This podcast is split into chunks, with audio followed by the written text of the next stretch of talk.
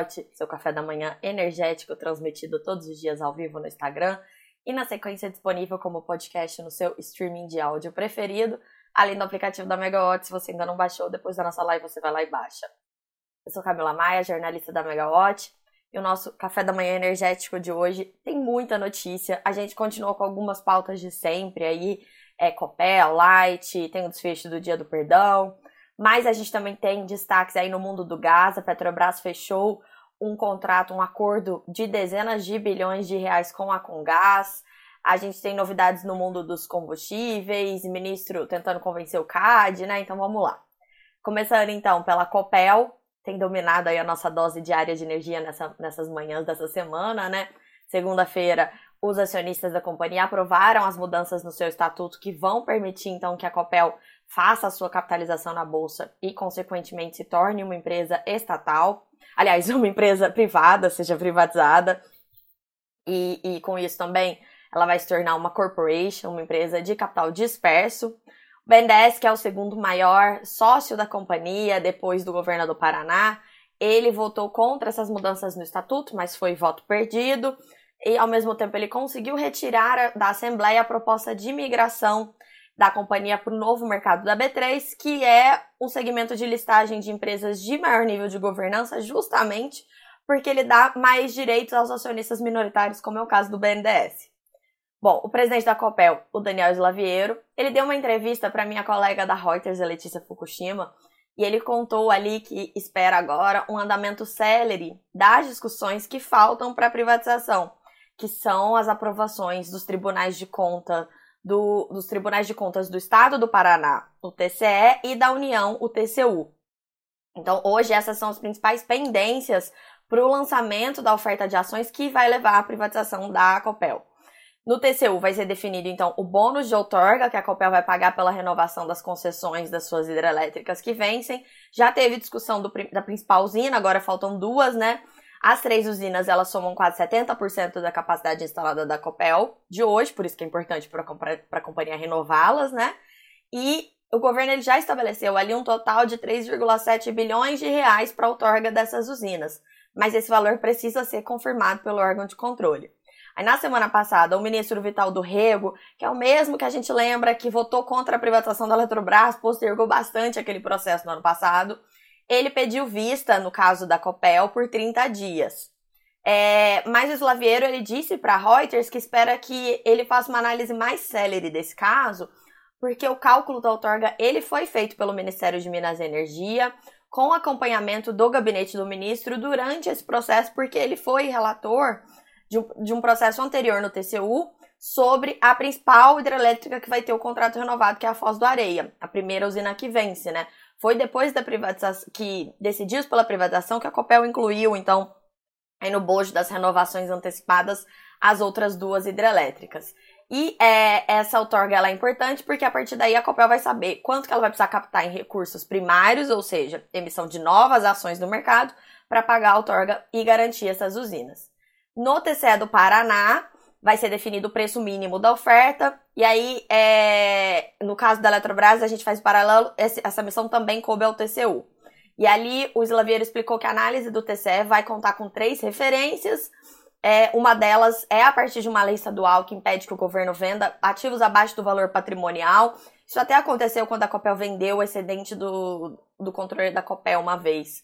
O Paraná vendeu o excedente do controle da Copel uma vez o preço que vai ser definido no fim ali, aquele preço mínimo das ações, igual na Eletrobras, ele não vai ser público. Porque aí depois disso a Copel vai seguir com aqueles ritos de mercado, coletar as intenções de compra é, de ações pelos investidores e vai chegar a um preço por ação final, a partir dessa demanda do mercado. E aí esse preço final tem que ser superior ao piso que vai ser estabelecido pelo TCE. Se for superior ao piso do TCE, a oferta ganha o sinal verde para ser concluída e aí a oferta vai acontecer. Mas esse lançamento então ainda não tem data, depende dessas duas aprovações, e a Copel quer fazer isso ainda no segundo semestre desse ano. Mudando de assunto, mas ainda falando em mercado de capitais, ontem aconteceu então o leilão de oferta de aquisições de ações, a OPA, da EDP Energias do Brasil. É, a companhia ela informou que o leilão contou com adesão expressiva de investidores e a IDP passou a ter 87,91% do seu capital social, comprou 185,1 milhão de, milhões de ações por R$ 23,73 cada, um desembolso de 4,4 bilhões de reais. E aí, é, depois da liquidação do leilão, que deve acontecer nessa sexta-feira, vão permanecer ainda em circulação menos de 10% do capital social da empresa. E é, com isso, então, a, a, companhia atingiu esse mínimo que ela precisava comprar para fechar o capital, então o fechamento de capital ele é inevitável. E aí, quem ficou com essa ação agora pode vender na B3 no mercado, mas provavelmente o preço vai cair, né? Ou então, é, isso até que seja efetivada ali a conversão do registro DDP para uma empresa de categoria B, que é aquela empresa de capital fechado. É, senão, eles podem ficar com essas ações. A gente tem várias empresas de capital fechado que têm um residual bem pequenininho de ações ainda dispersas, né? Mas isso não, não, não impediu, então, os planos da, da EDP de fechar seu capital no Brasil e agora focar os investimentos ali, é, crescer bastante, né? Para ela foi uma coisa, para a empresa que tem controlador é, europeu, foi positivo porque o câmbio favoreceu bastante essa transação. Ela comprou com preço bastante competitivo, até porque a, a, a, EDP portuguesa sempre achou que a EDP brasileira era desvalorizada, né? Que os acionistas aqui não reconheciam o real valor da empresa. Bom, outra novela relacionada a empresas, agora a Light.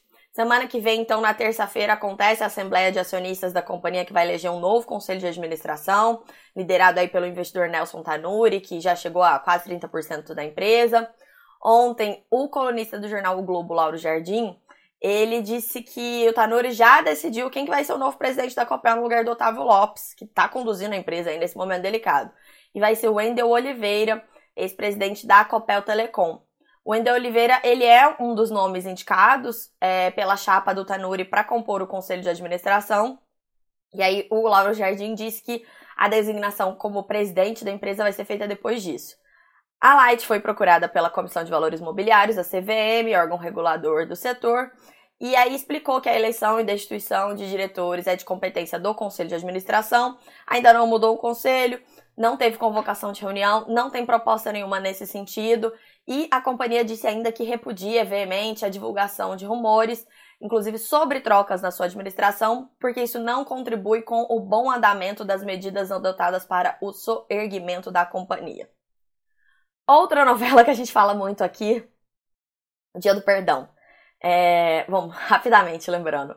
É, é aquela solução excepcional negociada pela ANEL para resolver um problema que é, existem muitos geradores renováveis com outorgas e contratos de uso da rede de transmissão assinados, mas que não vão conseguir concluir as obras, pelo menos não dentro do prazo previsto pelos contratos, é, mas estão, de certa forma, guardando espaço na rede. E tem muito gerador que quer acessar a rede, tem projeto viável, mas não tem espaço no escoamento. Como está virando uma grande judicialização, principalmente no caso dos geradores que estão pedindo postergação da outorga, porque quando a outorga entra em vigor, o seu, o seu contrato é executado, a partir de certo momento você começa a ter que pagar o encargo do uso da rede de transmissão. Então, se eu tinha um projeto de geração que estava previsto para entrar em operação em agosto desse ano, mas ele vai entrar em agosto de 2025, aí vou lá, é, se eu não conseguir essa postergação da minha outorga, eu tenho que começar a pagar minha, meu, meu encargo de transmissão agora, mesmo se eu só vou entrar em operação daqui dois anos. Então, isso virou uma grande judicialização a ANEL começou a debater um mecanismo excepcional de anistia, conhecido no setor como Dia do Perdão, e ontem, finalmente, depois de muitas indas e vindas, a gente, pedidos de vista, a gente teve a conclusão, a deliberação do processo aprovado pela diretoria da ANEL. O diretor Fernando Mossa, ele conseguiu convencer os seus colegas, a diretoria, a incluir nesse mecanismo também a regularização dos contratos, a postergação deles por 36 meses, além do que já vinha sido pacificado, que era a rescisão amigável. Porque não é quem quer devolver a outorga, beleza, meu projeto que entrar em operação agora, mas eu já sei que não vai entrar, não vou conseguir. Não é simplesmente devolver a sua outorga. Se você devolve ela simplesmente, rescinde o contrato, né? Você tem penalidades. Então, com essa rescisão amigável, por isso que virou uma anistia. Você é, dispensa essas penalidades. Qual que é o novo problema? Sempre tem um problema.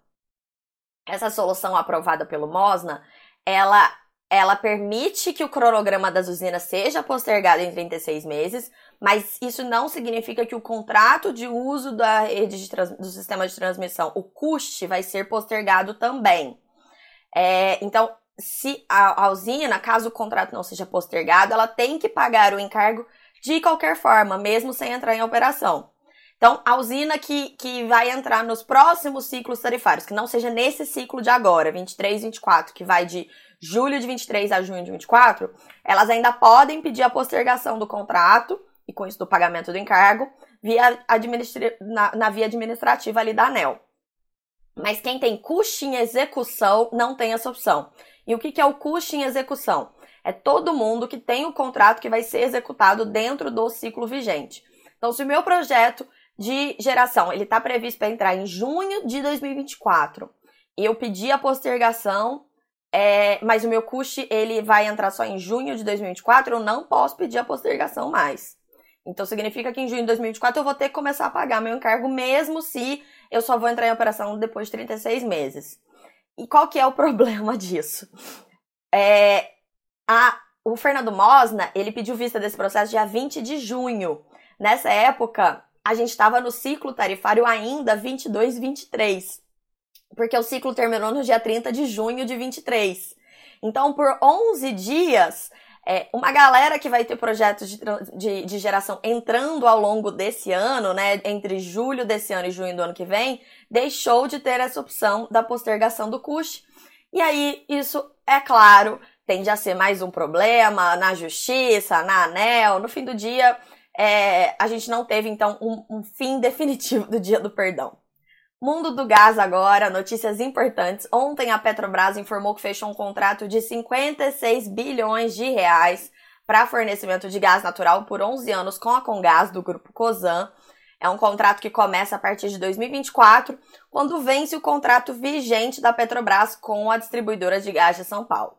É, a Congás ela abriu essa chamada pública em janeiro, recebeu 14 propostas, sendo 12 propostas para gás natural, duas propostas para gás renovável e a Petrobras ganhou essa disputa, conseguiu arrematar esse contrato muito grande e aí isso, segundo o presidente da Petrobras, o Jean Paul Prates, mostra que a Petrobras está cumprindo muito bem o seu papel de suprir gás para os mercados estaduais.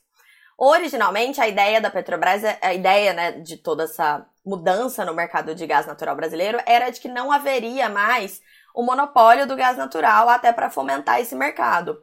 Mas a, a Petrobras ela se adaptou e começou a oferecer contratos mais flexíveis, com diferentes modalidades de prazo, de indexador. E aí, com isso, as distribuidoras elas podem optar por um portfólio mais adequado, com as suas necessidades, né? Atendendo aí os diversos mercados que elas atendem, que são, podem ser industrial, comercial, residencial ou até mesmo automotivo. Esses novos produtos foram lançados pela Petrobras em maio e esse já é o terceiro grande contrato que ela fecha desde então para fornecer gás. Então, em junho ela fechou um com a SC Gás, que é de Santa Catarina, e esse mês com a Copergás de Pernambuco. E aí, falando em Petrobras, né? Ontem, o ministro de Minas e Energia, o Alexandre Silveira, ele foi ao CAD, o Conselho Administrativo de Defesa Econômica, que é aquele órgão antitruste, né? E, e, apresentou um ofício contrário a uma manifestação da ABICOM, que é a Associação Brasileira para Importadores de Combustíveis. No caso, o ministro, é, esse, esse, esse, essa manifestação da ABICOM tinha pedido a instauração de um processo para revisar a política de preços da Petrobras. É, argumentando que quando a Petrobras mudou a sua estratégia comercial, ela abandonou a paridade de preços internacionais, o PPI, a gente falou muito disso aqui atrás, né? Quando isso aconteceu, é, e passou a adotar essa estratégia comercial de preços, é, isso foi uma interferência direta do governo e que isso causa prejuízos para as importadoras pela falta de transparência. Porque agora não se tem mais um preço, né, uma referência de preço negociado pela Petrobras. Os importadores eles ficam muitas vezes no escuro, sem saber se a importação vai ser ou não competitiva, porque não sabem qual é o preço praticado pela Petrobras. O ministro foi lá no CAD então ontem, e ele disse depois, né, que nessa reunião ele rebateu esses argumentos, disse que a mudança foi uma decisão exclusiva da diretoria da Petrobras, lembrou que não existe lei que obrigue a empresa a seguir o tal do PPI. E, e ali ele falou que a Petrobras tem autonomia para promover as alterações que achar necessárias nas suas estratégias comerciais. repetiu aquilo que ele sempre fala, né? Que entende que a Petrobras, respeitada a sua governança e natureza jurídica, tem que ser a grande indutora de competitividade de preços de combustíveis, em especial aí os combustíveis derivados, né? Gasolina, gás de cozinha e diesel. Quando ele fala que respeita a natureza jurídica da Petrobras, ele está falando do fato que a Petrobras é uma sociedade de economia mista, uma empresa estatal com sócios privados. Então, ela está submetida a um regime jurídico diferenciado. Então, ela tem, de uma forma, de um lado, ela tem essa questão né, das obrigações com o interesse público, mas ela também tem obrigações com os seus acionistas minoritários, no caso de entregar resultados, né? O dever de diligência com os acionistas é de entregar resultados, não deixar oportunidades na mesa. É, e aí o ministro disse que tem certeza que o CAD não vai dar continuidade ao pleito da Bicom, reiterou que a manifestação dos importadores é que vai contra a função do, da, do Tribunal Antitruste, que no caso é de promover um ambiente comercial livre e benéfico aos consumidores. Querendo dizer ali que, que a Bicom está querendo algum tipo de é, proteção do CAD, algum tipo de vantagem competitiva. Antes de falar a agenda do dia, eu tenho uma errata, porque ontem eu me confundi. Quando eu fui falar da agenda do ministro, é, eu falei que ele iria a Belo Horizonte, mas na verdade essa é a agenda de hoje. Então, só me corrigindo pela agenda de ontem do ministro, né? Ele teve reuniões, pelo menos é o que está na agenda pública, com representantes sindicais. Depois ele teve uma reunião com o ministro das Cidades, o Jader Barbalho Filho. Depois ele teve a reunião no CAD, com a diretora de sustentabilidade da BDI, a Perpétua Almeida, e por fim com o ministro dos Transportes, o Renan Filho. Hoje, o que está na agenda do ministro? Agora de manhã, participa do ato de instalação do Conselho Nacional de Ciência e Tecnologia. Depois, ele tem uma reunião extraordinária do Conselho de Administração de Itaipu. Bom para a gente ficar atento nesse ponto. À tarde, ele tem uma, uma reunião em Belo Horizonte com o presidente da Assembleia Legislativa de Minas Gerais. Depois disso, ele participa da plenária estadual de Minas Gerais do Plano Plurianual, o PPA, do governo federal. E aí, só no caso dessa reunião com o presidente da Assembleia Legislativa de Minas Gerais, a gente pode ter a CEMIG na pauta do dia. Ainda não está claro, pelo menos para mim, qual que é a posição do ministro sobre a proposta de Minas Gerais de fazer, de, de andar com essa privatização da CEMIG, né? O, gover, o governador de Minas Gerais, o Romeu Zema, desde seu primeiro mandato tem falado sobre isso, mas não conseguiu avançar absolutamente em nada nesse ponto. É, na semana passada, o Alexandre Silveira chegou até a falar, né, que achava que teria, seria importante ter o tal do plebiscito em Minas Gerais para que a população pudesse opinar. E ontem, o secretário de governo de Minas Gerais, quando ele tomou posse, é, ele disse aos jornalistas que a prioridade do segundo semestre é avançar nas discussões sobre privatizações de estatais do Estado, com destaque para a CEMIG, a Copasa de saneamento e a Codemig de desenvolvimento. É, quando a, se a privatização da Copel, né, correr tudo como parece e for concluída, a CEMIG vai ficar praticamente sozinha, né? Vai sobrar a CEMIG e Celesc, que é um pouco, é bem menor, na verdade, que a CEMIG, né? Vão ser as últimas aí estatais que vão permanecer, ah, não sabemos ainda por quanto tempo. E aí, é, falando em privatizações, antes de terminar o nosso minuto, hoje tem o primeiro Investor Day da Eletrobras após a sua privatização aqui em São Paulo. Esse evento vai durar o dia inteiro mas, infelizmente, pela primeira vez, é, a Eletrobras barrou a participação de jornalistas do encontro, por isso que eu não tô lá hoje. A gente sempre acompanha, né, os, os, os Investor Day da Eletrobras, desde os tempos mais antigos da empresa, mas parece que depois da privatização é, a gente não vai ter esse prestígio, pelo menos enquanto, talvez, enquanto a, a operação ainda for muito atacada aí pelo governo, né? Mas no fim do dia, o presidente da Eletrobras, Wilson Ferreira Júnior, ele vai fazer uma entrevista virtual coletiva. É, e aí a promessa é que ele vai apresentar os principais pontos aí que foram ditos durante o dia. Mas a gente vai acompanhar essa coletiva, a gente também está conversando com muita gente que está lá presente hoje, né? Então, fiquem de olho na Megawatt para ter mais novidades. E aí, como eu sempre digo, não esqueçam de baixar o nosso aplicativo, porque aí fica tudo muito mais fácil, né? Você tem a notícia na palma da sua mão. Eu fico por aqui então hoje, gente. Uma excelente quarta-feira a todos e até a próxima. Tchau, tchau.